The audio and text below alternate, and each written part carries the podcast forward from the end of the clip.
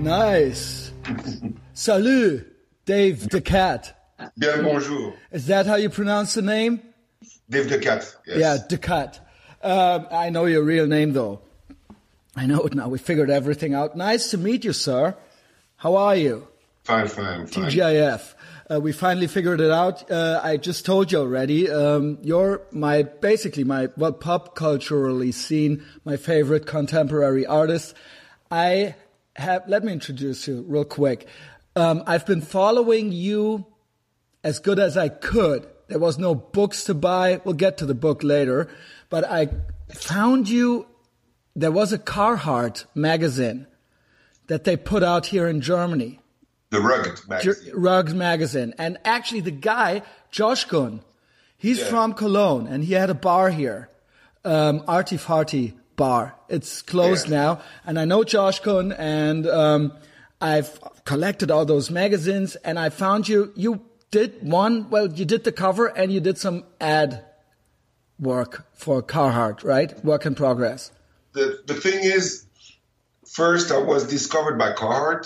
Yeah. I just did. I just did one day. Uh, a, a friend of mine had a magazine called Voxer magazine in Brussels. It was a, a free magazine, uh, really based on art, street art, and stuff like that. And one of my friend, who is a graffiti artist called Sozi One, he was uh, the the art director of the magazine. And one day he had like uh, eight eight blank pages in the magazine and asked me if he could put some of my drawings. But the thing is, uh, at that time, I, I really never finished any drawings, so I had only sketches and stuff like that. And he came over, took my drawings, and did a nice mise en page, you know, cool designs. We invented sizes and techniques, like everything was fake about the sizes, but uh, because I draw very small. And, uh, Okay. Interesting. and then uh, the the Voxer came out with my drawings in it. It looked good, and there was a card ad in the magazine, so they had to send the magazine to um, where was it? Düsseldorf, right? That's next to Cologne, basically. and where where they had uh, work in progress uh, Right. company, and they received the magazine, saw my drawings, and they called me, and they just told me we would like you to to present your stuff for the next campaign.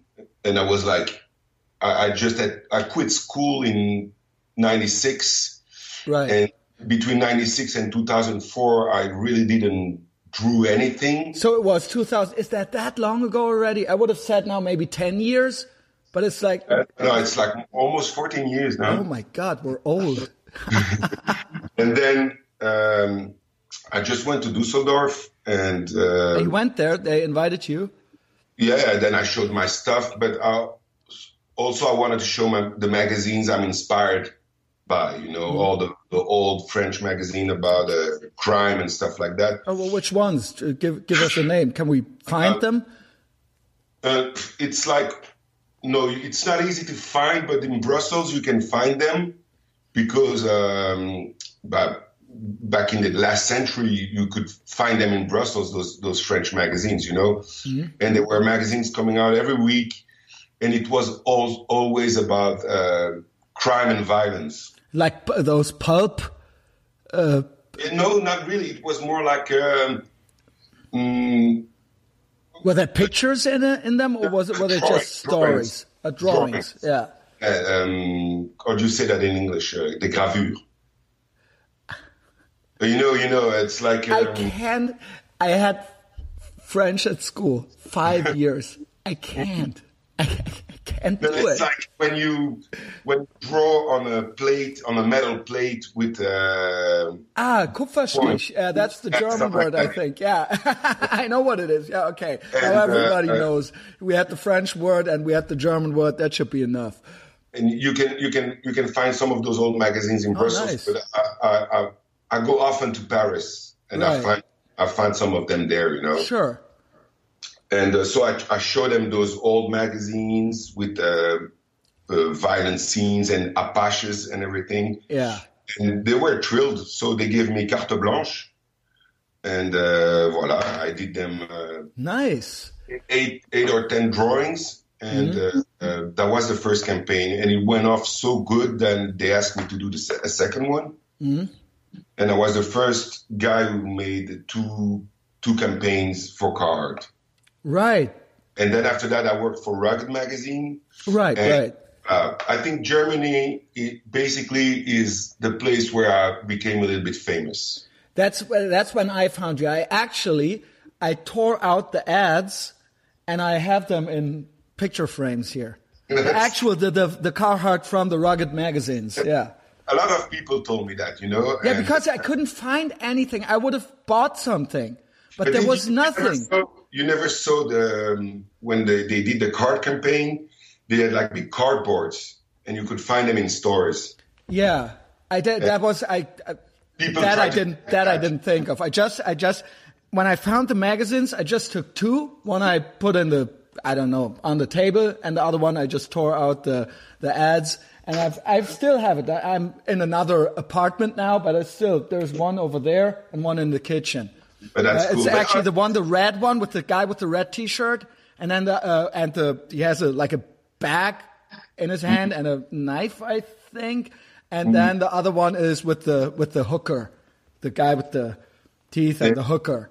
Yeah, so maybe oh, maybe that explains a little bit now. If you just one of my, one of my dreams that people will uh, take take it out of a magazine and put it on on the wall means the image is powerful, you know. Yeah, and I and at the same time I was like I didn't know that this was your first big thing, big campaign. I thought, well, that is probably a known artist and I was Googling, I wanted to find a book or something or like a, I know you were selling art somewhere, but at that time, like 15 years ago, I didn't have the money to buy some 300 euro picture. I mean, I could do it now. Maybe I should do it now.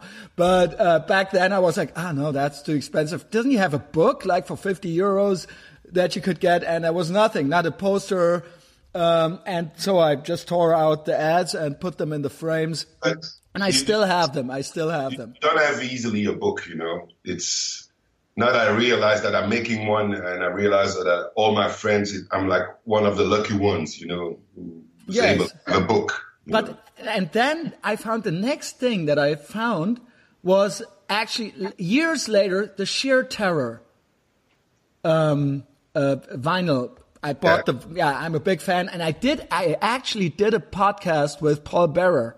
Mm-hmm. Now that I think of it, now the circle is coming full circle now, yeah. uh, and that was and I did. I liked the picture, and for some reason I didn't put it together. But then it was no, it was so obvious. It's your, it's your style. It's that, that's you, right? But that at the at, at the at first when I had it in my hands first, I didn't, and I was like, oh wow, they got in touch. This is, this is great. I just like the, that everything kind of like a puzzle, right? Um, so that was that. And now you got the book. I actually, I ordered it in France, mm-hmm. Amazon, uh, uh, France.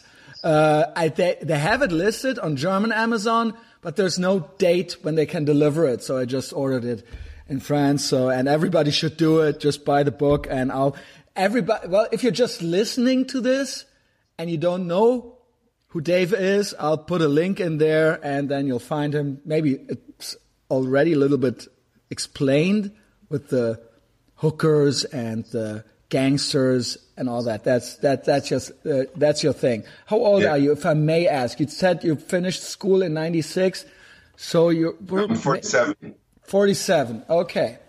Look, just to put it into perspective, because I always want to know when people grew up, how old they were, what inspired them, what movies, what music, and then when I know how old they are, then I have an have an idea about that.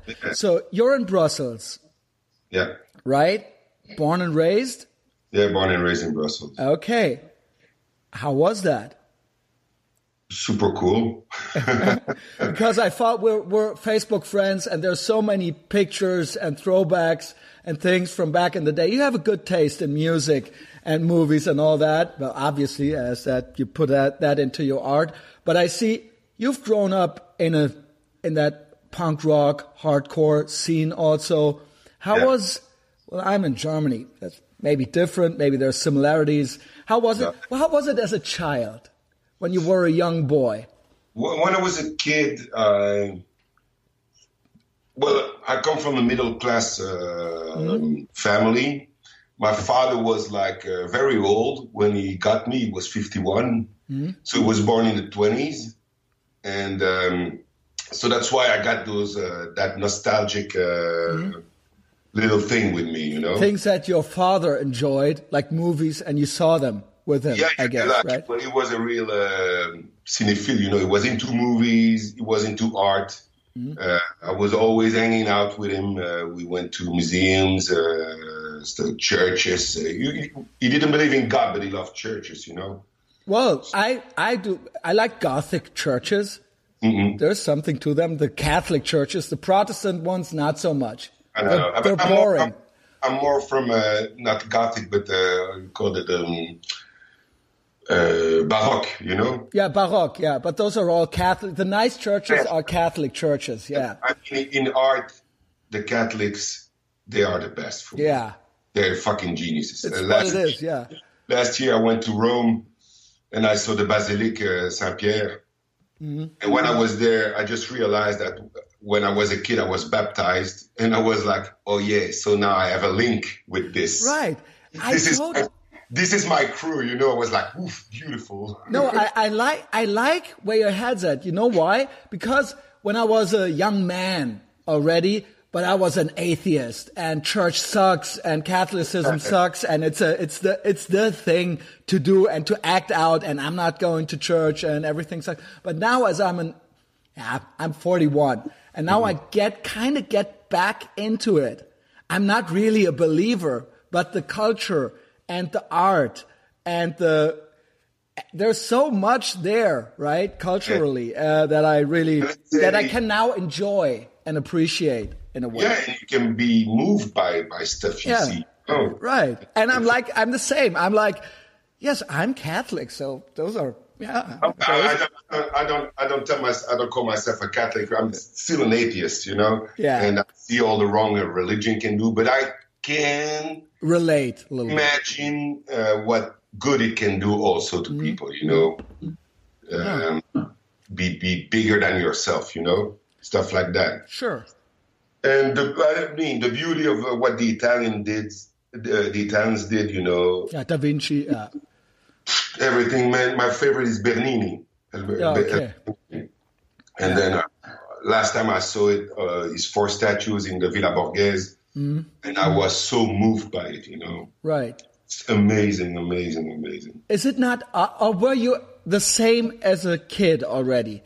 Because as a kid, I didn't care about those really old things. And now I care. And now I can I relate. Always, I always cared about old okay. things. Because of my father, you know. And then in the book, I'm talking about this also, but I realized that the, um, the pleasure or the um, the fact that I'm interested in graphic violence, mm-hmm. uh, but but not graphic in the meaning of uh, designs, drawings. And, no, no, uh, yeah, yeah, I get it.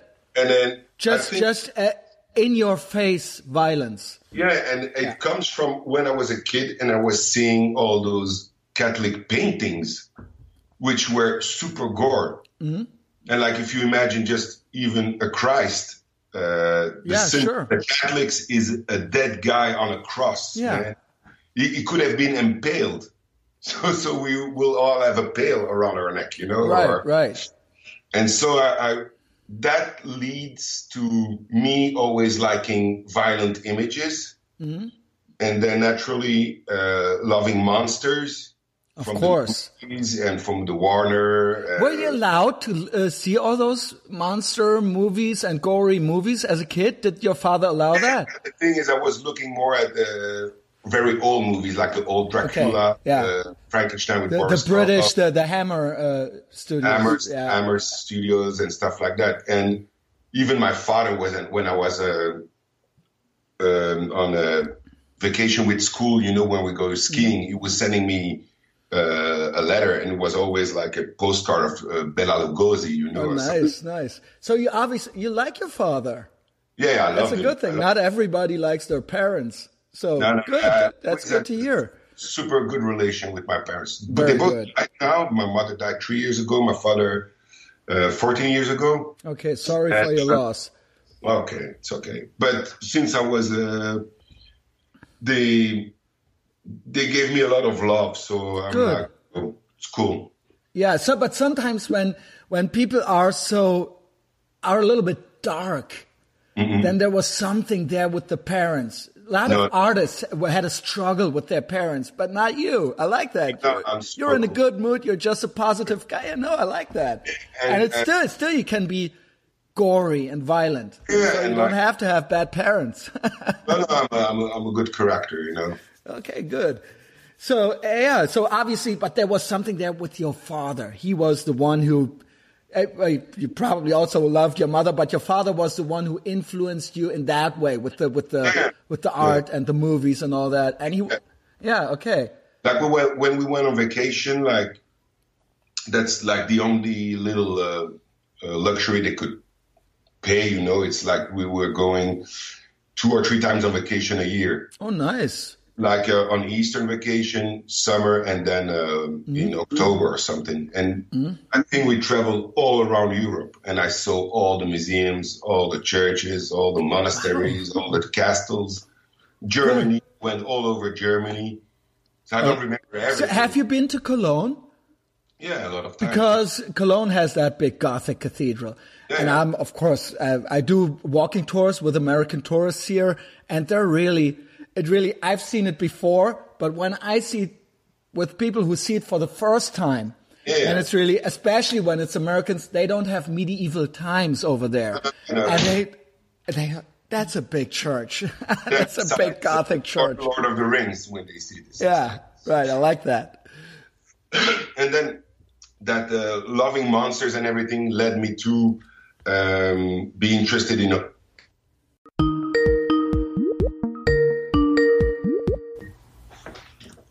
Dave, hello. Fuck Skype. fuck Skype. We're back. We had a network problem. That's what it said. you still recording? Uh, we're we're still recording. it's just recording all the time. So you said that's what got you interested. Yeah, like into heavy metal, Right, you know, right. because of the covers and the the look Sure. of the the the, the, the hardcore, the art, heavy metal guys and everything. I Do you remember what your first heavy metal record was? Yeah, it was a Kiss. Yeah, of course. What else would it be? I, I, I remember I bought buttons of uh, Black Sabbath, ACDC before I even knew what it was. You know. Exactly. I did that with punk rock, like Black Flag, Dead Kennedys, because it was just so iconic. The Yeah. logos and everything. And it was so hard to get the records. Now it's the internet. You just click on iTunes and then you have it. You had to find a guy who had the record and who would dub it on a tape for you, right? Uh, but of course, you bought the buttons before that. Sure. Kiss, Black Sabbath. What, what was the other, the other one? Iron Maiden, Yeah, Iron Maiden. Those, I mean, the covers, of course. Eddie. and Scorpions. This is so odd because everybody appreciates the Scorpions. Obviously, a guy from Brussels. Also, Americans. Us Germans. For us, it's like this is basically like David Hasselhoff. Yeah, but I think It's it's cringy. it's- It's it's it's it's not exotic for you. right. It's uh, what the, But- that guy, those guys. Scorpions, like when they started till let's say the the eighties, I know they were an amazing band, and then from the eighties till 84, 85, they were amazing too. And then they started doing bullshit like a Yeah, Wind of Change, yeah, that was and, it. and it became music for airports, you know. Right. But Do you think I should try to get into the Scorpions And just it's as a. German? like the guitars they had on the first uh, Rudolf. Schenker. No, Uli Roth. Okay. uh, is like the German Jimi Hendrix. And Okay. I'll, those guys, it, it's really they're amazingly. tell me the first Scorpions record that I should get into. yeah, what there's would- two era. So What would you start with for somebody who doesn't know anything? Tell me this is the Scorpions record that you should listen to first. if you want the metal sound of the '80s, Yeah. Animal Magnetism. Mm-hmm. That's a very good one. And then if you want the albums before a little bit more trippy and hippie, Um, I like the heavy metal.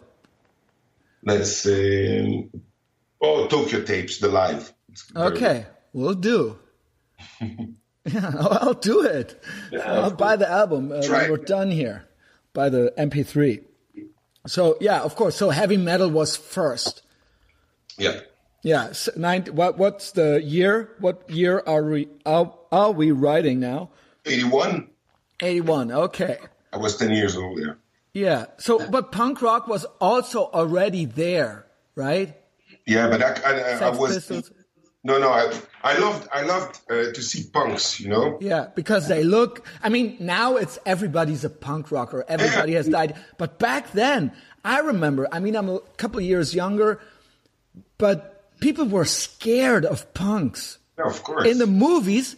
But it's not anymore. But punk rockers were the bad guys. Yeah, when you would cross the street and there was some punk rockers, and then people were afraid, and then they would beat them up. They had switchblade knives and and chains and everything, right?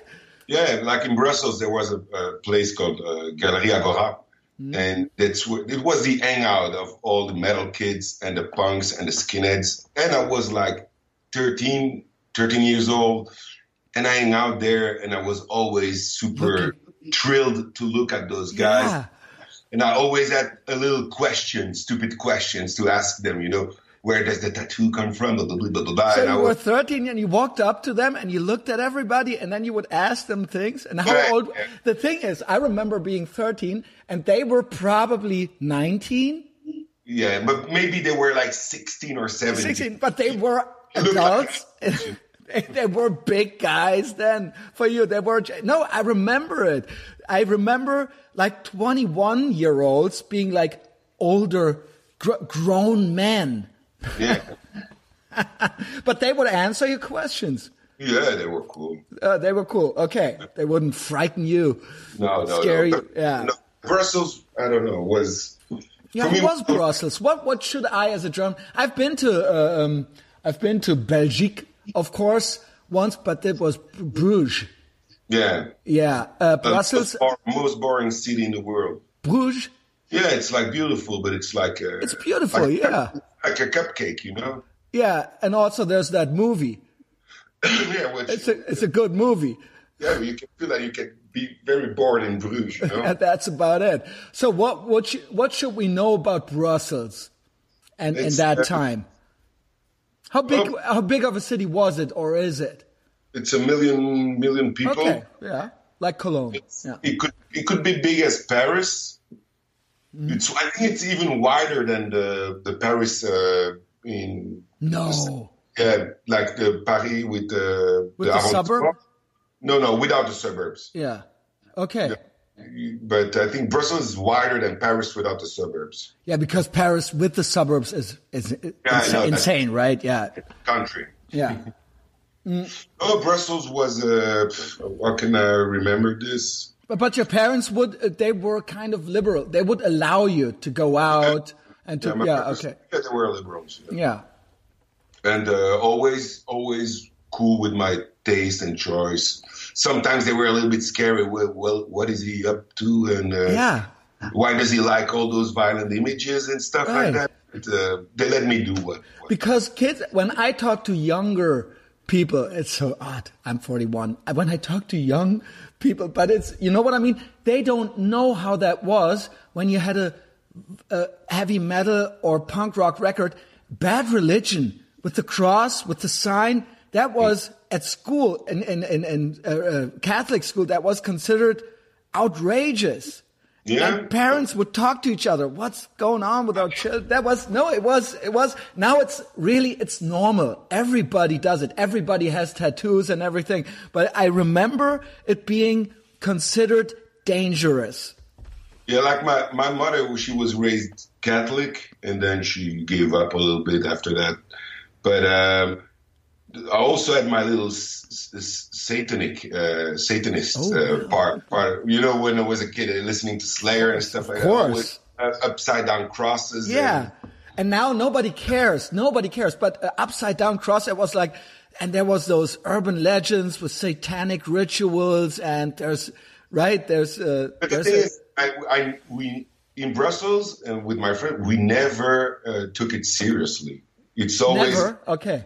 Never. Satanism is really it's like a caricature, you know, of. Uh, But already bullshit. back then already. Okay. bullshit and it's funny, you know. You provoke. Yes, of people a little course, yeah.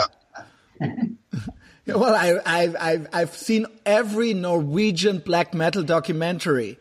Yeah. They didn't take it serious, but it got pretty serious. Yeah, but that's. Uh, but the thing is, I don't like when we take things too seriously, you know. Mm-hmm. And that's maybe my Belgium side. We we can't take things very seriously. There's a Is that a Belgium? Is, is that yeah, a, yeah. uh, we okay. don't take ourselves very seriously. Like every country thinks they're the best, and we know we're not. Ah, Germans. But the, the fact is that we, we, we, we think we're not makes it a good country. Germans are so bad that we thought we were the best the last century, and Mm. now we think we're the best at explaining everybody how to be good. Yeah, We still, we already, we still think we're the best, but we're not the bad guys. Listen to us. We know.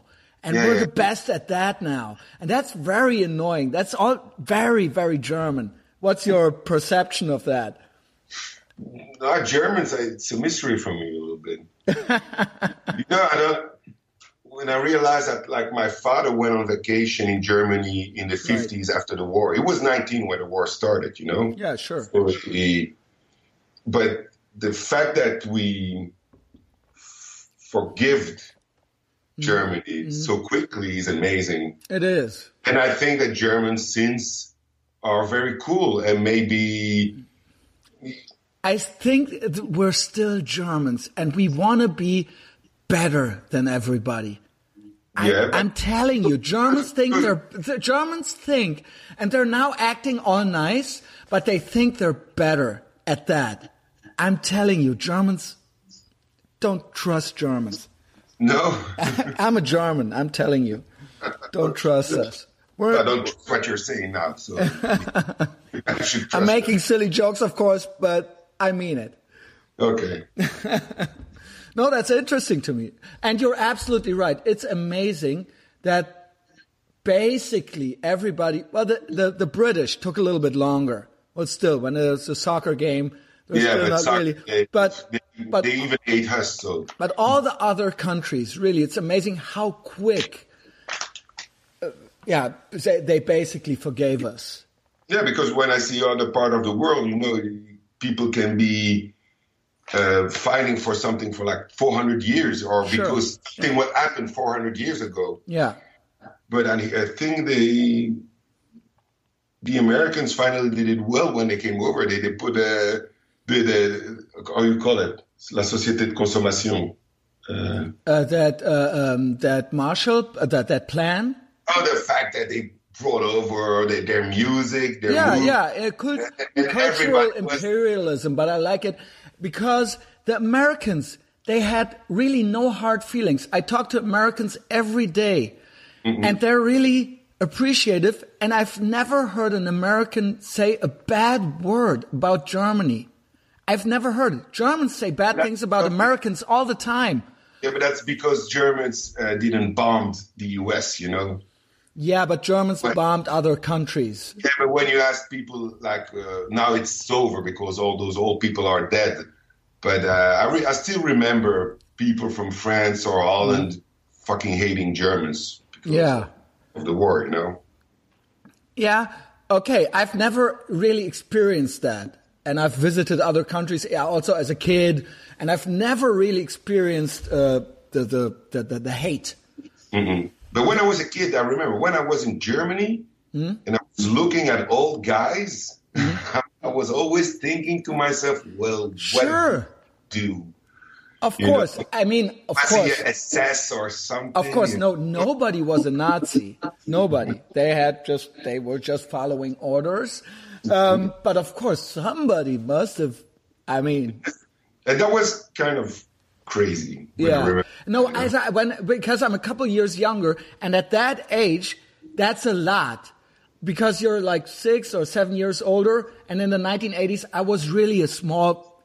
Yeah, yeah. But and then for me, the war was like 40 years ago. And when you're eight, That's it. Could have been a hundred years or two hundred years. You can't get your head around that. So Yeah, for because, me, because my father was there during the war, he was he was a soldier, but uh, he he he left immediately when we lost, Mm-hmm. and he went to France and with friends on their bicycle and Mm-hmm. stole chicken in the the farms. But um, so he told you, but you, talked about it with him. yeah, he talked about the war. Well, we never really suffered during the war. It was kind of cool. We in, in Brussels, but uh, he was so young, also. You know, Yeah. he told me the war, even if it was a war, were like part of the best year of his life because it was between 19 and 24. It's insane, right? Can you imagine? Mm-hmm. And like you couldn't go out at night after 10. So he said, but we stayed at friends' houses with girls and everything. So it was it actually sounds kind of cool. okay, well, good for him. Good for him. I think not everybody enjoyed that time. nobody didn't enjoy it. We, we had some loss in the family also. Yeah. parents, but uh, Sure. but like well, It was insane. and even It's he hard- remembers also the the when the the, the English came to Mm-hmm. free Brussels, and that was like the best day of his life. You know. Of course. Yeah. Makes total sense. Um, yeah, that was, that's odd. It's hard to imagine because we didn't have a European war since, uh, uh, between nations. There was, of course, there was in Croatia and like, like a civil war. But, uh, so it's for us, we don't know what that is, but we know people who were there. And that's what I was, uh, trying to tell you. Your father, but also my grandparents. Yeah, my grandparents, So I knew people who were there. So it's not that now, as I'm 41, I know what 40 years means. It's Yeah. not that long ago. Super not long. It's No, like, oh, it's, it was right there, basically. So um, that's now. Now I understand that as an as a as a grown man, but I didn't understand that when I was eight or seven. Yeah, it's like if I was talking now about something 40 years ago, I was seven years old. Yeah, right, right. Stuff. And also, my grandparents, they weren't really. I mean, there was a lot of shame, so they would never. I've never. They're all dead, so I think I should have talked to them, but I was kind of young, and now I want to know. But they wouldn't bring it up themselves. Yeah, I mean, no, they they wouldn't don't go to me and say, "You should know what we did during uh, World War II." I mean, Can you imagine if something happened now and we did all kind of bullshit? Then I think 30 years later we will not talk about it to our kids. You know. Sure, but there would be YouTube videos and there would be Instagram and everything, right? So they didn't have that. That's well, maybe that's that's that's good for them. Um, yeah, so that, that that was your childhood. Did you? You must have started drawing already as a kid. Yeah, yeah. My father draw was drawing a little bit. Okay. It was kind of good, and um, yeah, I, I had two older brothers from my father side, but they were they were very older than me. They had like uh, 18 years old, uh, 18 years older than me, and um, so I was a, a lonely child at home. You know, I had no brothers and sisters from my age, and I was reading uh, comics and drawing a lot. Yeah. Uh, but uh, only just French comics, or already American comic books also? Most of them French. Yeah, but because France, they have a big. Uh, Belgium also, right? There's a. Belgium were the pioneers, you know. I mean, it's, it's a relatively small country, but there's a lot that happened there, right? Yeah, yeah, yeah. We had like uh, Tintin and Spirou. Right, right. It was like uh, very famous magazines, even in France and stuff Yeah. like that. But then Now we got a Jackson Spielberg movie out of it, so that's as as big as as it can be. you read it. He read it when he was a kid. So Did you like the movie, by the way? No, I liked it. no. I like. no. I think it got a bad rep. I think it should have been reviewed better. Mm. I, I think it was better than the last Indiana Jones. Maybe, but it's like uh, sacred with Tintin. Of you course, know? yeah, it's your childhood, I guess, right? Trying to make it realistic, it sounds a little bit stupid, you know. But also, so so that Belgium, France, European comic books, basically. Yeah, Like, yeah, I- also, I must say, Asterix and Obelix, yeah. they were drawn, and now they suck, but they were drawn actually kind of good. Yeah, no, Uderzo is an amazing. Really, the, the, the the trees and the houses and everything. That was really really the, the movement and the faces. Yeah. The guy, and he's also very good in architecture. Yeah, he's really good. He's, good. Mm-hmm. he's one of the great. Yeah, yeah, for sure.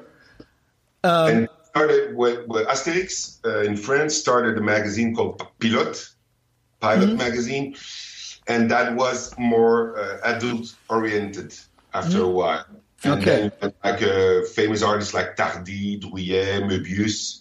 Yeah, Möbius. Okay, yeah, that's it. well. He's he's influenced a lot of American artists also. Of course, and then those guys made uh, the magazine um, Metal Hurlant, which mm-hmm. became the heavy metal magazine in the states. Okay, now that makes sense. You had, you had a lot of French drawings in those heavy metal American magazines that even influenced uh, I later I realized I band like metal bands from the, I don't know if you heard from Voivod. That's yeah. oh, nice. And when you see the drawings of the, the covers, it's all inspired by Druillet, which is a French drawer. And I understood that those guys had access to those images uh, via Heavy Metal magazine. And yeah, there was like, no internet. They yeah, they probably they yeah. got the magazines. They were waiting for the magazines and were looking at them. Yeah. And so at the French magazines, comics magazine, the Pilote magazine, and Metal Hurlant. And so you can find those kind of imageries even in the States. Mm-hmm. They influenced a lot of uh, Americans. And there was also another one. Was he from Spain? That was a major influence for a lot of Americans. Frazetta, Frank Frazetta. No, he's American, Frazetta. Is he American? Yeah, he's Italian, but he lived in New York. I thought he was from Spain or Italy or something. Okay, now I'm learning something here. His museum is like 70 miles from New York. A shame on me. I really thought he was a European artist. No, no, that's really American. Uh, American stuff. Okay, okay, okay. Let's get back uh, to, to you and your influences. But you must have also, I mean, like Superman and Spider Man, that was already a thing in the 1980s, also, right? Or did that not interest you at all? I never liked comics because never. I always hated the stories. Mm-hmm. It for me it was like a sitcom, you know. Mm-hmm. And then oh he's dead, oh he's not dead, and then this and this that and and no. As a, as a child, you already didn't, or as a kid, you already didn't like it. No, never, I loved it. Never, never read a. I, I swear, I never read a spider comic book or stuff like that. Never. Interesting. And, uh, Interesting. Maybe, maybe I read a Batman, you know. Yeah. One of the Batman from the like 90s. Frank Miller. yeah, like stuff like he that. Was, but yeah. I have never get into it, you know. Yeah, yeah. Okay, interesting. Because that's what that. Of course, we had Asterix and uh, all those t- uh, Tim und Struppi. It is in German, but um, also at the same time, I wanted to get my hands on some Superman or Batman comic books. That was as a, as a kid. Now I don't really care anymore. But as a kid, I was that was. I, I, I don't know. It was also it was American. I know yeah. a lot of people bash America, but I was movies, American TV shows, and it was, yeah. But was it just the comic books, or did you movies? Uh, obviously the music you enjoyed, right? I love the movies also. Yeah. But just just not the comic books. No, no, no. It was just the, the format of the comic book was too short and mm. uh, too stupid, a little bit too stupid. Okay. I don't comprehend what they're talking about, you know. so, and even when I see the movies now from the Marvel Studios, I'm always like, "What the fuck are they talking?" Yeah, now I don't. It's it's too much. It's too much. Yeah, I and the, the, gems of the universe and the blah blah and blah blah. I don't care. I don't care. So you started drawing. Yeah. And your father drew. Yeah, a little bit. And you yeah. tried to copy him, maybe, or did you do your own thing right away? Oh, I was uh, mimicking. Uh, I was reproducing drawings I liked, you know, from French drawers and stuff like yeah. that. And then I did my stuff, but uh, always very violent drawings. Always. Like people shooting each other, torture scene, pirates, blood, blood, blood, blood. And also, uh, did you care about nudity? Or was it just violence? But also, violence. Yeah, okay, just violence. Sometimes when I see movies or things about serial killers, I'm like, ooh, you know, when when, when they, if they look at my drawings now, they will be like, oh, that kid has a problem. and, no, well, I, I, was not an arsonist, and yeah, I didn't beat no, no. You know why? Because your parents liked you. Yeah, exactly. You can only be an arsonist when your parents don't like you. Exactly. Yeah, no problem with the violence when your Saved parents like you. Saved by love. Yeah, sure. That's what it is, Just, right? I gotta get myself something to drink in the fridge. Sure, do that. I'll get another beer. Where are you based, in fact? Okay, we're back. Where are you based? In which city are you living? Cologne. Ah, Cologne. Okay. Yeah, it's kind of close, I guess. If you're if you're ever back in Cologne, let me buy you beers. Just okay. tell me, and I'll yeah I'll do it. We'll get a burger and beers, and we'll go out. Um. So yeah, drawing, violence, and good at school. Mm, not really. Quiet or the class clown? Class clown. Right? Okay. Yeah. Interesting. Because you're a laid, laid back person. Uh, I don't know. I was always the funny guy of the class. You know? Acting out. And uh, no, no, but uh, no, I wasn't very good at school. Then uh, when I was like 14 years old, I started being very very bad at school. So you call it when you, you have to do your year again, you know? Yeah, yeah. repeat the lap. Yeah, yeah okay. I, I, had to repeat like three times, you know? did you get, in, did your parents, how did they react? But they didn't like it. But first they, they, they took me out of school and put me in an art school. Mm-hmm. And they took, are they already, so they already realized that there's something there. Yeah, yeah. When I was uh, 15, I went to art school because I was very not good in the normal school, and I didn't like it with uh, the maths and everything. And, uh, but art school was uh, not easy at all, and I was all, also discovering uh, drugs. Uh, no, not drugs, but being being being a kid no, no, voila, being kid and being stupid at school yeah. and having friends that don't care about your studies, you know? Yeah, sure. But then after a while, I went to the Royal Academy of Art and I was like 17. And then from there, everything went super cool till the end. I did my uh, studies normally and then I did my four years of illustration and without any problem. And at the same time, always heavy metal concerts, shows, I guess. All the time. And also, I guess, at one point, girls. No, no, no. Because when when I was a kid, being heavy metal kid, hardcore kid, being a skater and everything, that wasn't popular at all. I know. Now you see girls at shows. And back I, then, I was so I was so angry when I saw the movie Kids. I was like, fuck you. And then I stopped skating and I went to the skate spot in Brussels, and there were girls all over the place. All of a sudden, there were girls. but no, we were we were girls were afraid of us. You know, we were yeah, sure. The, we were the misfits, like freaks. Know? Yeah, the freaks, outcasts of society. But uh, now it's very popular to be a misfit. So yeah, sure being a misfit, but uh, not in those days. But every once in a while, there would be a beautiful girl, and she would be into misfits. Yeah, but, yeah, but I couldn't even talk to her. I was so shy, you know. I was a clown of the class, but I could I could be clown with a girl, but not serious, you know. Yeah. And even uh, the girls were like, yo, he's always with his friends, and they're doing this and that, and they're they, skateboarding. Yeah. Yeah, are they gonna? They're gonna. Uh, I mean, got, they're gonna make fun of us. You know, later on you realize that there's a girl like I liked you real, I liked you a yeah. lot at school, but you never told me. You so. I always tell girls when they tell me, "Well, that guy used to be so mean to me when we were young." I always tell them, "Well, he was in love with you." Of course. And then they start thinking about it. No, really, honestly, that happened to me a couple of times, and I was like, he was, he just didn't want his buddies to know that he was in love with you and he didn't want you to know. He didn't want to be embarrassed. So the, the girl that you were the meanest towards that's the girl you like the most. And uh, always when I tell girls, they think about it and they say, could that be true? could it actually? It's totally true.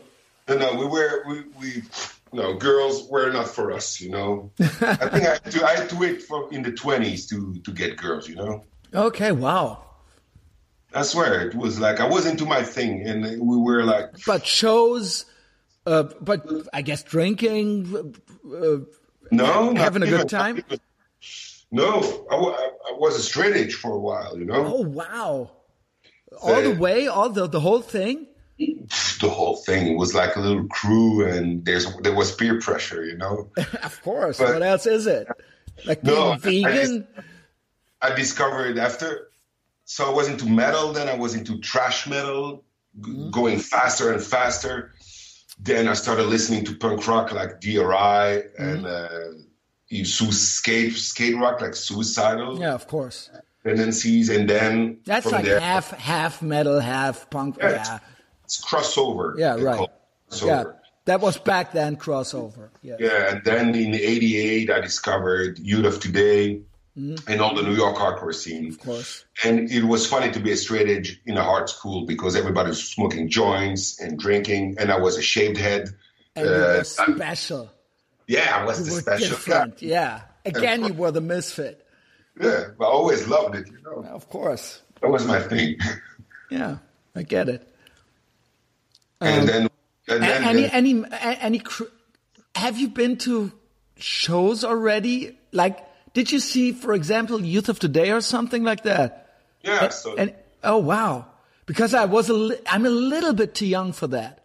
It was just it was just over when I got got into it. There was no Youth of Today anymore. I was like, they, I got into it in '92 or something. They, they played in Belgium in '89, and uh, but the thing is, the scene in Belgium was cool, and also the scene the, I think the, the, for the Americans when they came over to Europe, the cool part of Europe was Belgium, south of Holland, and uh, your part of Germany. Yeah, yeah, Ruhrpott, and yeah, yeah, right. I used to go to Cologne to the Rose Club. Mm, yeah. I used to go to Bochum to yeah, Bochum. That's Ruhrpott. Yeah, right. That area. They they always had a strong scene following. Yeah, yeah. And you had you had bands, guys were into.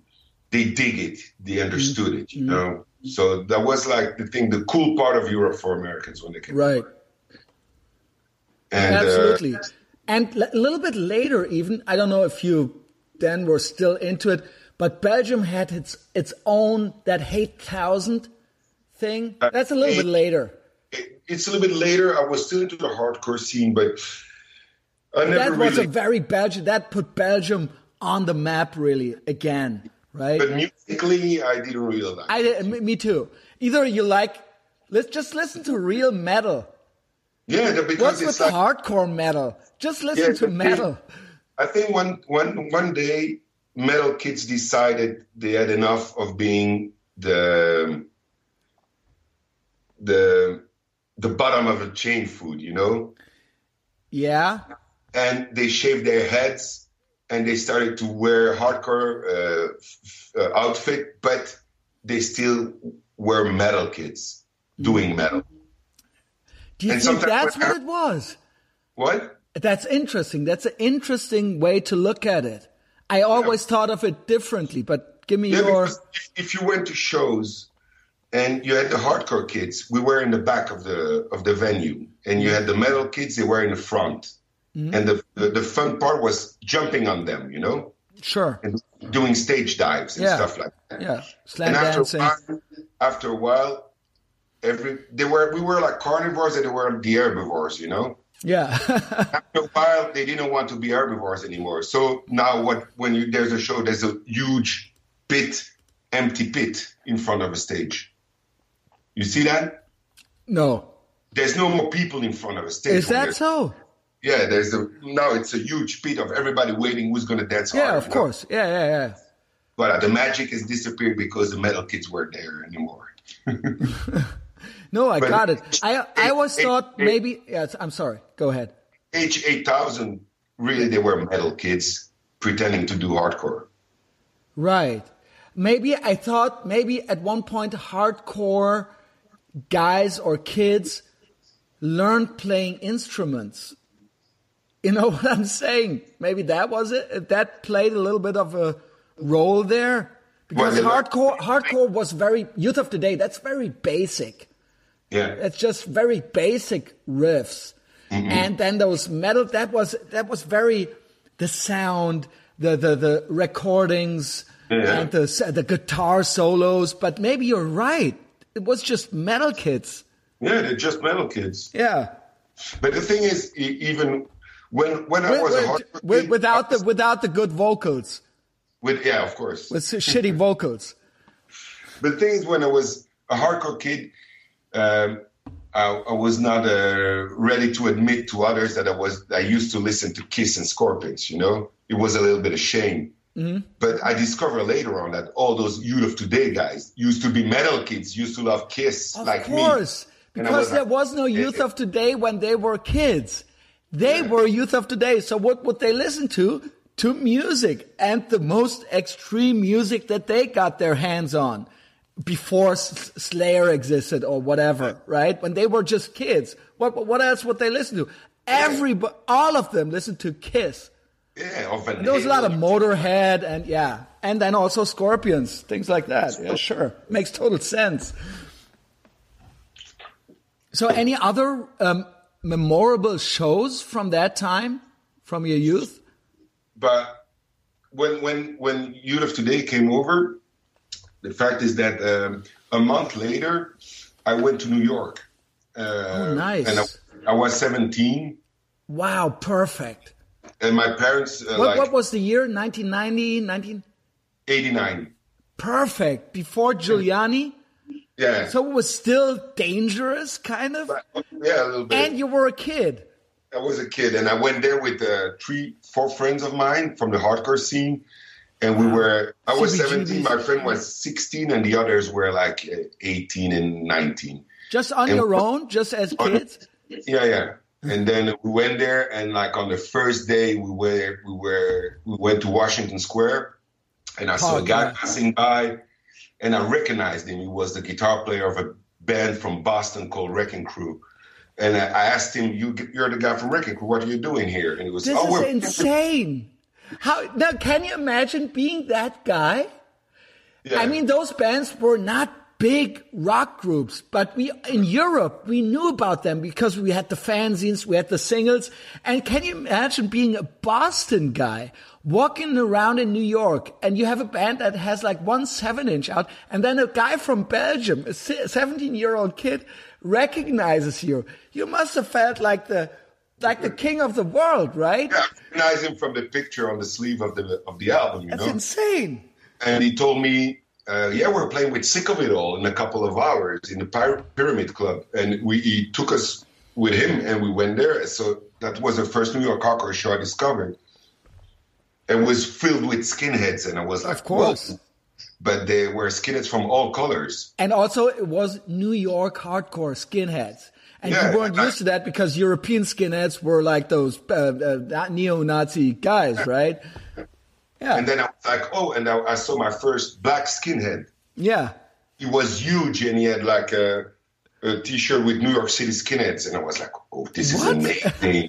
and then he was dancing so hard it looks like Obelix in uh, and Obelix, you know? And, Oh, I was- love it. I love it. That's, that was because you're in. America. You're a fan. You see all the this, all the impressions. There was no internet. You didn't know, and you were just like, okay, you can be that guy. It's possible to be a black skinhead. But that's New York. That's the magic of Also, New it's America. It's New York. That's yeah. That's the magic. Absolutely. See, I'm not. I'm not really into the U.S., but New York still. Well, I don't know what New York became. No, I love them. I love the U.S. Uh, America But- just a yeah. But New York, what it was, was just amazing. Like Mm-hmm. all those influences. And then when we were there, a couple of days later, Murphy's Law was playing with Underdog and Oh, Secret All nice. at the Ritz. Yeah, at the Ritz, Yeah. which now is the Webster Hall.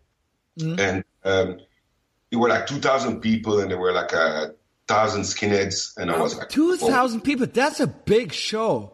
Yeah, that was the biggest show there. it was the last show of the Ritz. Then they had to change uh, the venue. They they, they went to another place. T- t- sick of it all. Already sold out 2,000 uh, people shows in 1989. That's. Yeah, in, but that was uh, Murphy's Law headline. Oh no, Murphy's Law, right? But that's even more insane because they didn't have much of a career after that. Sick of it all are still around, right? I don't know. I think Murphy's Law they're back, right? Back with a bong. They're still, they're still playing. They're still playing. Yeah. You know? Okay. Well, that's a big show. And then I, I, even talked with skinheads there. I pretend I was from a, working for a fanzine in, in, in Brussels, so I took some pictures. Nice. And uh, I was asking them, yes, what what it's all about, or where are the Nazis? They said, oh, there's no Nazis over here. We're all no, Jews. no, no, like that, We're all know? Jews. no, all I mean Jimmy G- Jimmy Gestapo. Yeah. Gestapo, that singer of Murphy's Law, he's Jewish. Yeah, he's Italian and Jew, you know. Yeah. So, but for for them, those names are just the villains in the yeah, movie. of course. But uh, no, that was a very good experience. But so when I came back uh, and, and I saw the skinheads in Brussels, they were all Nazis. But yeah. I started to be a, a hardcore skinhead, so uh, it, it, was sharp and everything. You know, you had yeah. sharp movement. But I love so, it because you said, that, you know, "F this, I'm gonna do this. I'm gonna shave my head now." And then uh, people will look at me and say, who is he? What is he? Who is that? What is he representing? Is he a Nazi? And then you could say, no, I've been to New York City. yeah, yeah, voila. Well, that's but, but what we do. I already was shaved because I was a straight edge. Ah, sure. And when we were walking the streets of New York, we people were insulting us. You know, we were fucking Nazi skinheads, and even the cops were looking dirty at us. You know, really. Yeah, and the only one that recognized us were the Hare Krishna sect. Yeah, the because they had the Cro-Mags, yeah, uh, John Joseph, Ray, and Ray Cappo from uh, Youth Today was. Uh, yeah, right, right. So when we were passing by, they were like, "Are you straight edge?" Yeah, yeah, yeah. And, and, they gave us books and everything. And but uh, I, was I can, no? Was Ray Cappo actually there? No. No, but he was. He was. Uh, Invo- he was yeah, no, but he wasn't there when you walked the well, no, no, no, no. Okay. No, those guys know knew about the hardcore yeah, yeah, scene. Sure, it sure. Recognize yeah. a strange kid, you know. Yeah, Cro-Mags and then later Youth of Today. Yeah, sure. Yeah. But all the rest of New York City thought we were skinheads, and I don't know why. Maybe Nazi skinheads, uh, because and I didn't saw any Nazi skinheads in New York at that time, mm-hmm. and they told me they were not. So. Um, yeah. No, that wasn't a thing in New mm-hmm. York. I remember that SFA record Brent mm-hmm. Rafferty, the singer of SFA, and he was the bouncer at the at the CBGBs later. And they had that voicemail in front of that song where they had Nazi skinheads from Chicago. Hello, Brent. We're coming up there from Chicago. Mm-hmm. Uh, and we're we're like five people, and we're gonna beat your ass. And then they said. Uh, you crazy, you Jew, fucking Jew lover. They mm-hmm. called him there. Um, 88 CKY White Power, yeah. But all around New York, all the areas were filled with Nazi skinheads. If you go to North Carolina, New Jersey, right, right, right, but not in uh, New York. That was not thing. in New York. Yeah. In New York. yeah. No way. Well, interesting. Well, you really and that you came back to Europe with all those experiences with your with your pictures and the pictures, of course, in your mind. And, and a new way to dance. Yes, of course. Like washing, slamming, and yeah, right, and stuff. And so, but then uh, I, every year from that, uh, every summer I went to New York because I had a friend from Belgium who, who, who finally got to play into a band in New York called, well, in New Jersey called Mucky Pup. Mm-hmm. Yeah, sure, I know Mucky Pup. Well, I've seen was, them with Biohazard. Exactly. In, in, in, uh, yeah. That's when they, they toured, when Biohazard first came. Yeah, right. Opening for Mucky Pup. Yeah. No, so, wait. Yeah, yeah. That was in You're 90. right. That was in 90. And uh, my friend Mark was playing the bass in Mucky Pup. So he lived in Jersey, and we went for three weeks in Jersey. And uh, the guys of Mucky Pup. You know what? I, I did. I didn't see them with Mucky Pup. I saw them with Dog Eat Dog. And there later- was a guy from Mucky Pup, I think, in or two of them were in Dog Eat. Doggy Dog was a band created by all guys of Monkey Pub. Right, right. No, no, I'm That's Monkey Pub. They did Doggy Dog. I'm confusing it. my friend played also with Doggy Dog. So we had a good connection with New York. And every summer I used to go there from 89 to 95. So nice. I saw a lot of bands, shows. We, we, we stay at the Evans from Biohazard's house. Oh, nice. He like- did a crazy career. Career. He made some crazy career choices. Are you still in touch with him? No, no, no, no. Is he still doing the porn thing, like uh, No, Spire no. Uh, Jones, or what is he calling himself these days? Or something, but I think he's, he's, he's hiding. What what happened with him? That was such a great know, I band. think he, he, he started playing Oz. Yeah, right. And The the the, the, started- the, the prison show. Yeah, and then he became an actor a little bit, and then I don't know why he started making porn, and then after that, I think he, I don't know, but had some he had some problems because he disappeared. So uh, and he left Gas of? Hazard without a singer, you know. Yeah, right. Voila, and we. But I- you you slept at his place. How was it? Uh, how was his place? I thought it was it was nice. It was in Canarsie. It was south of- Brooklyn. yeah. Yeah. It was a little apartment. Mm-hmm. The funny thing, he was with a girl called Denise at the time, and his room was painted in pink. I like that. I actually like that. But he, he let us stay there. We asked for a couple of days, and we stayed there like for two weeks. So the guy was at the end, he was going nuts, and he told us, "Don't you guys want to go to California?" And he said, said, "Yeah." He said, "I got a plan for you. I got a friend over there. His name is Rob. He has a band called Machine Head." No. and you can, you- I called him. You can stay over there. So we stayed one week at Rob and Adam's house, That's insane. Berkeley, and they only had a demo of, of, uh, from a rehearsal, Yeah. and Yeah. uh, and, and then they became big, so Big, big. I- yeah. I- To all the kids, maybe if you don't know Machine Head or Biohazard, you could know. I think you know them, but in the at the early, in the early 1990s, they were big. They were on MTV, and kids. I know MTV is kind of still around, but MTV was the thing. There was no internet. This is where you saw new music. Music. Headbangers Ball. You would stay up late at night on a Saturday night because they would play the new Pantera video or something, right? And uh, record like Headbangers Ball, you know. yeah, yeah. And also, if you, even if you were a punk rocker, because everything that was hard music or something, you would try to get your hands on.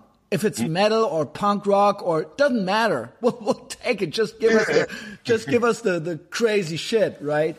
And. Machine Head and Biohazard, they were really big in 92, 93, 94. Yeah, I remember that. So, crazy. uh, Those are crazy. I love the, I love those stories. then well, voilà, I, had, I had the opportunity to know bands where they were super small, and I saw them when they exploded, and it was cool because we always had like uh, passes and uh, free tickets when they were playing festivals, and uh, we could always hang out with them. No, it was very, very cool, very cool. And they were always nice. I, I I know a guy from my hometown who went there. He did the same thing. He just went there on his own. And then he talked to the CBGB sponsor, who was the SFA singer, and he would also get to know all these people, and they would give him T-shirts and CDs, and they were just happy. And he slept there at their crash at their places, and was just. And he went to the, I don't know, to the water park. They went swimming with each other and things like that. To No, like we used Yeah. to hang out also with uh, the guys from Disciplinary Action. I don't know if you know that band. Oh, discipline, I know, but No, that's a different. disciplinary, disciplinary action. It's a band from Long Island, and uh, that a friend of ours sent us a demo of that band. They were like four skinheads from Long Island, super. The music is like the most brutal hardcore band ever. I will li- send you a link. You- Yeah, so do it. listen to it. And um, we had the demo. We went to New York. We had the, the chance to see them live, and we gave the contact of Stefan from Kickback to those guys, and Right. he, he had a he had a record label called Hardway Records. So you uh, stop, stop, stop. Uh, uh, slow. So you knew Stefan from Kickback already? I knew Stefan before I did Kickback. Oh wow! Now we're getting closer. Okay, keep talking. No, I, I've met him at uh, an Agnostic Front show in '90, I think, in Leuven near Brussels. And a friend of mine had a bomber jacket on with, uh, and he had uh, put the logo of Biohazard on it. And Stefan was a little skinhead from Paris, and he came over and was like, you know, Biohazard, and, and, we start talking, and then well, we had a, we had a friend in Paris now listening to the same music as us. So we used to hang out with That him. was it? Paris, voilà. Crazy because like he he has a, he has a reputation. But were you also like into real violence? Did you have fights, or, or were you just uh, were you always that fun to be around guy? Uh, I, we we had a crew in Brussels, but we we were like um, like we say in the book, we call them uh, bad boys deluxe. You know. that sounds great. no, the the scene was peaceful, and everybody was afraid of us, and Good. That's perfect. and we didn't took advantage of it. You know. That's perfect. But we danced we danced really hard, Okay. but we never fought. But- why why not? But there's rules to that. That's not that's not real violence. It's No, violence. it- sometimes when when we used to come back from New York and we learned some new tricks or new dance moves or and we kicked some heads, you know. okay. But it was always like it's like a combat sport, But you there, know. but still there yeah, right. That's what I'm saying. There's a set of rules still. Yeah. There's a there's a there's an agreement. a little bit, but Yeah. Yeah. Yeah, sure. Yeah, well, it happens. I've seen it. Uh, so and then uh, well, yeah, I I, I uh, hang, hang out with uh, kickback a lot. I, I became tour manager for them. Wow, I want to get into that. Do we still have some time? Yeah, yeah. Do you have course. fun? Okay, good. Um, because that's the I ne- never really got into them, but I have friends who really got into them. One of my better friends, guys I hang out with, his name is Big Mike. Mm-hmm.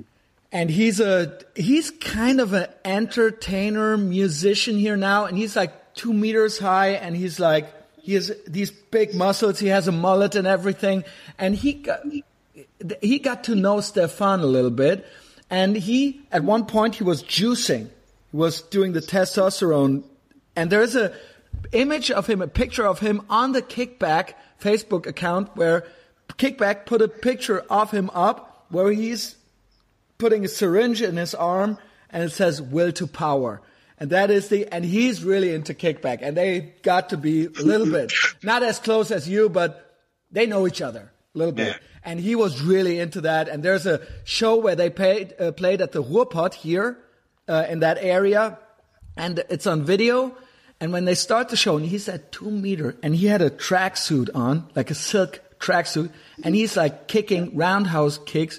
He's kicking away all the, and Stefan is on the stage, and he's like butting heads and everything. And I was like, oh wow. And I really never, never really got into them, but I'm fascinated by, there's some darkness to kickback, right? Yeah.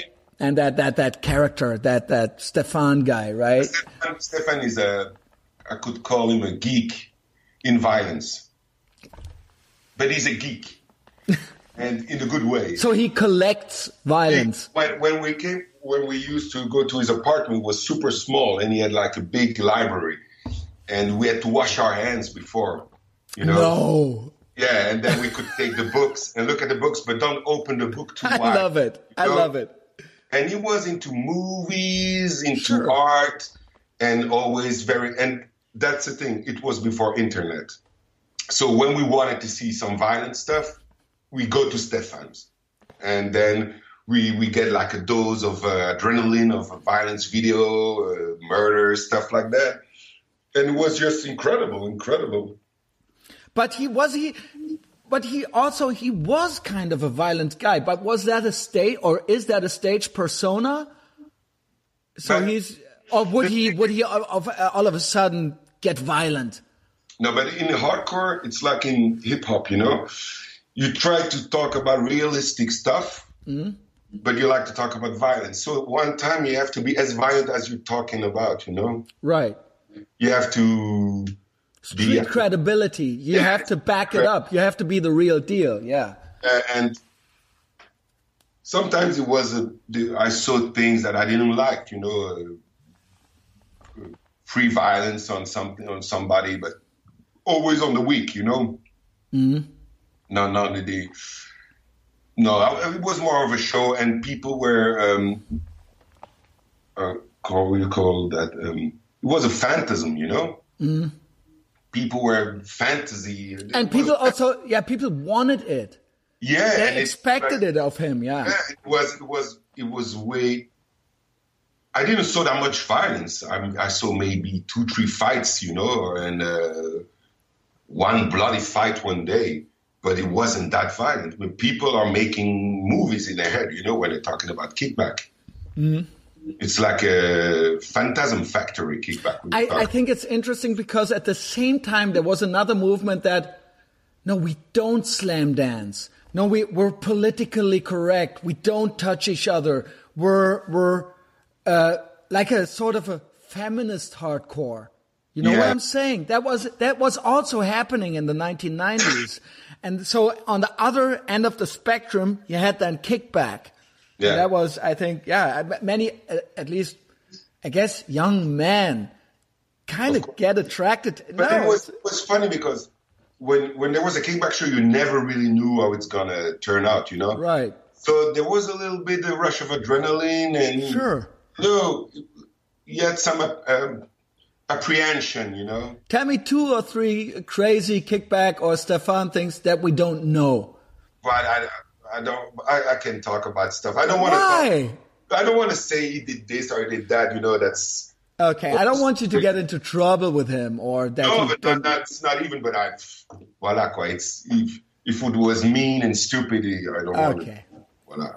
Yeah. No, Sorry. I get it. I get it. No problem. No problem. We're, we're, we want to, we want to talk about you, but I, I like the story. I just like stories.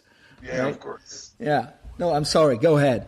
No, no, but we know. Well, we fought between us also, you know, during tours. And uh, who won? Well, I was the bigger guy. Yeah. Okay.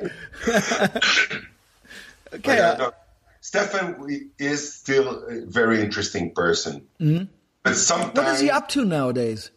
Do you know? Are you in touch? We're not in touch, but I know he's um, at the head of a kind of bar art gallery in Bangkok. Mm. He lives there since 10 years, I think. Yeah, yeah, that I know. But maybe there's some. But I didn't saw him since Kickback broke. Uh, okay. A mm. couple of years ago. But yeah. I'm, I'm, I'm, most, most in touch with uh, Pascal, the bass player. Mm, okay who's doing another band called Yapsikir with the guitarist of Kickback. Okay, I'll check it out. I don't. It's in don't French. Know. It's yeah. very strange music. It's like uh, strange music. So it's not hardcore. No, it's not hardcore. It's uh, dark, uh, dark pop, prog pop. But dark know. pop sounds good to me. I'll check yeah, it out. I'll send you a link. Do it. So, and what age are we talking about? Early 1990s? And you were drawing. You had all those experiences. I wasn't drawing at the time. Uh, nothing. Okay, interesting. No. But you went to art school, and after art school, I didn't draw quit nine years. So what? What? What?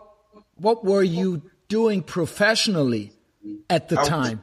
Was, oh, nothing, man. Just I nothing. I was on welfare. Okay.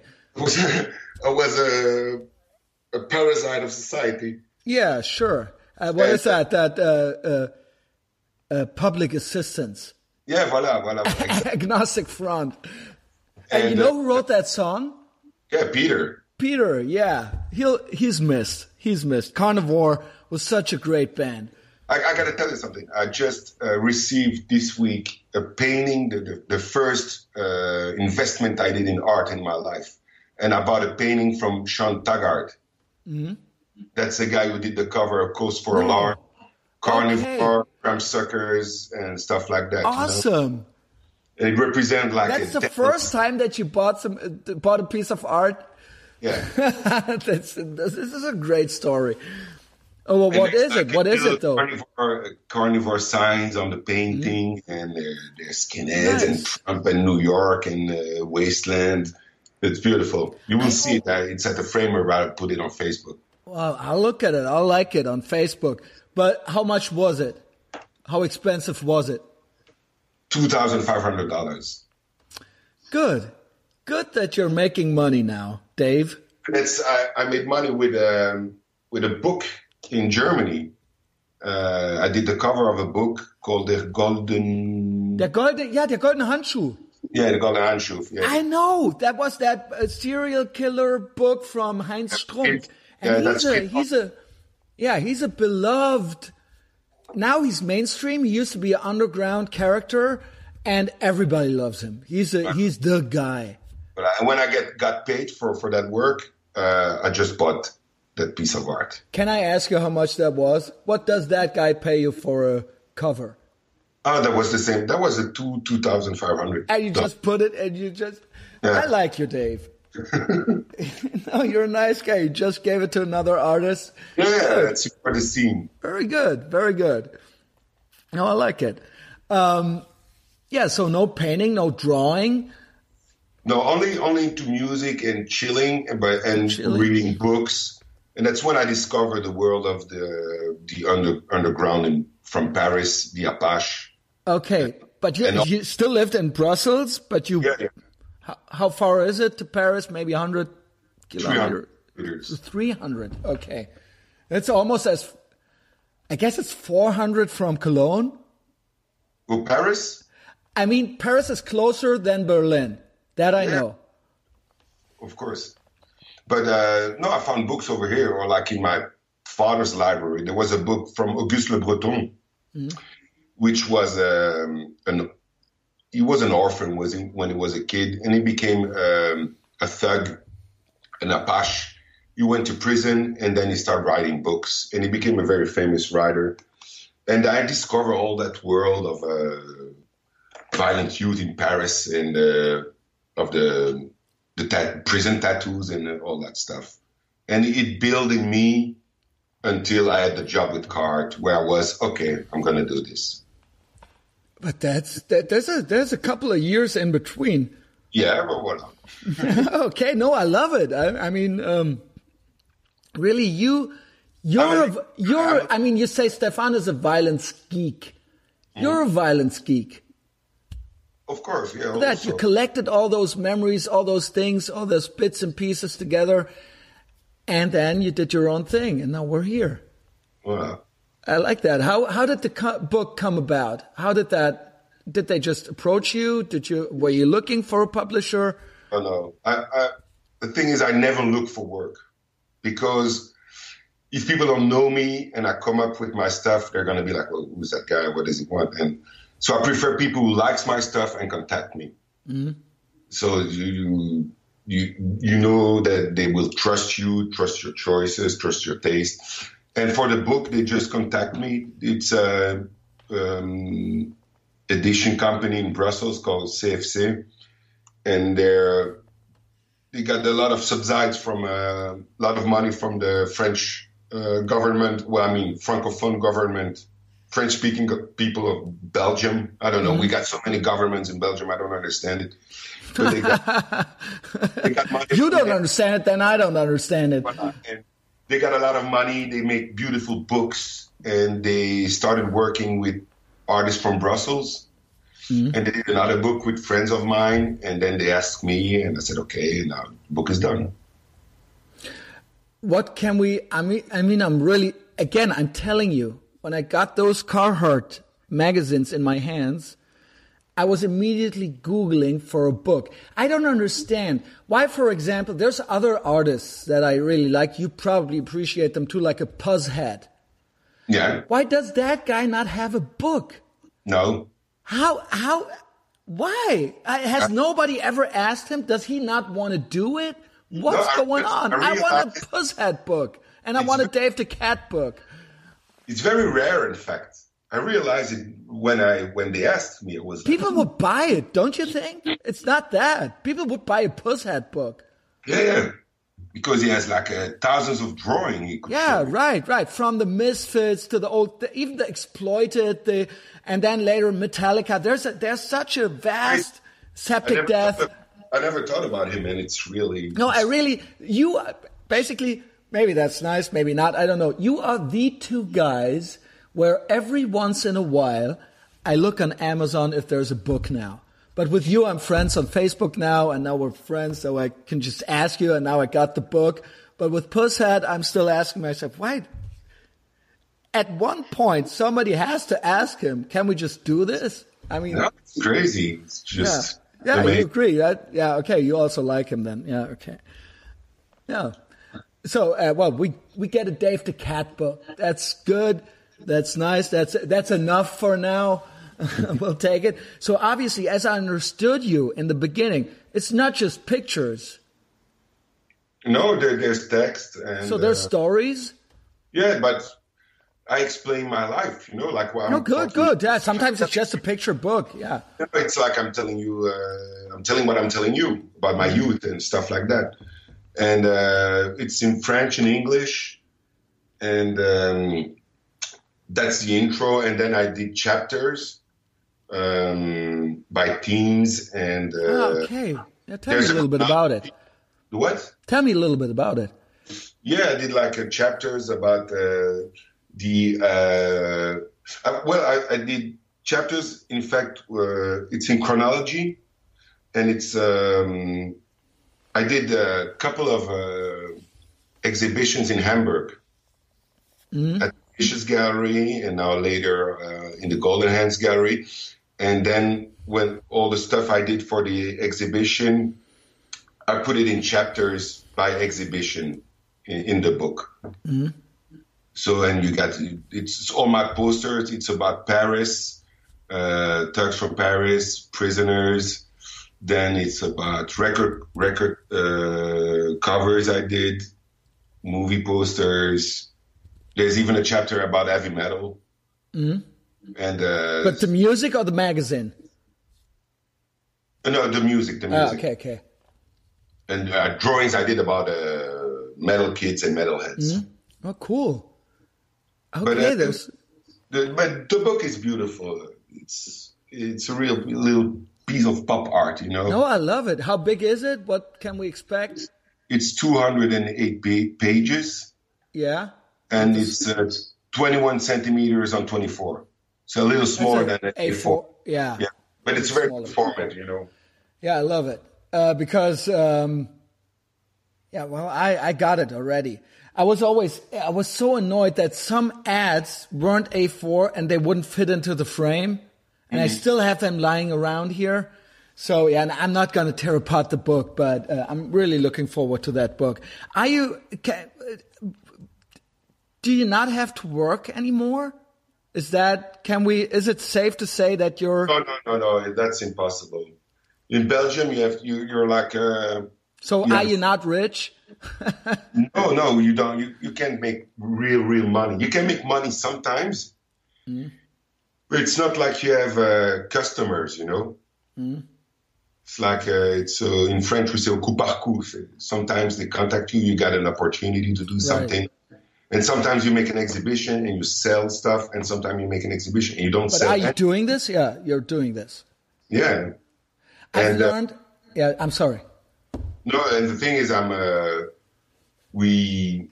So it's like you're on a. It's a special place. You're on welfare, but you're an artist, and when you work, you have to declare it via a society, and, and, and they pay you. They, they pay you after that. It's like super complicated.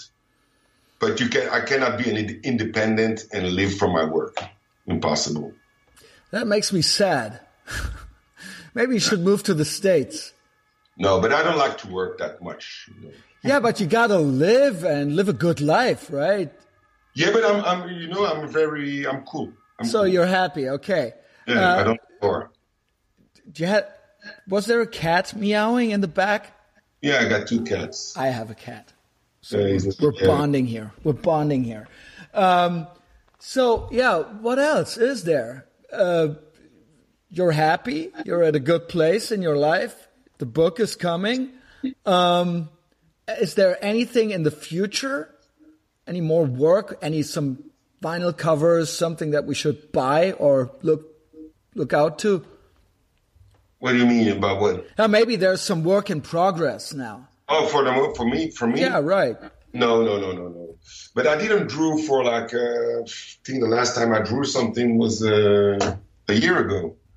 I'm more into pictures now, taking pictures. For the last record covers I worked on Right. was only pictures I did, Okay. and uh, I think I would like to to try now after the book, and it's like turning a page on drawing and try something else. You know, like maybe. Okay, so you're done with drawing now that, that you bring out the that you're publishing the book. yeah, because of I I, Oh, no. I, I I drew everything I wanted to draw to, to draw. so. You still need to draw me. Um, well, Dave, it's been such a pleasure talking to you, and it was so well. We it took a little bit, it took a while till we got here with the with the Skype and the and the uh, all the whole setup and the system, but it was very easy to get in touch with you. Uh, where should people follow you? You have the Facebook page, right? I got my face, my art page. It's, Yeah, uh, right. Dave the Cat, Dave the Cat Fatalitas. Mm-hmm. And then there's my fa- regular Facebook page, Dave the Cat. Yeah, sure. And you should buy the book, of course. It's coming And- out on the 8th of November. 8th of November. I pre-ordered it in Amazon in France. Cool. And I think I'm gonna get it. I think it'll work. I've never done that. Um, yeah, and you could, if this is the first time you listen to this podcast, and if you can speak German, because most of the podcasts, like 99% of them are in German, uh, feel free to follow me. Uh, just subscribe to the podcast on iTunes, give us a good rating, find the podcast page on Facebook, and also I'm on Instagram. Are you on Instagram, Dave? Yeah. I'll find you now. Simply Dave the Cat. Yeah, TGIF. Thank you for everything, sir. Uh, have a great weekend and uh, talk to you later. Ça va. Ciao.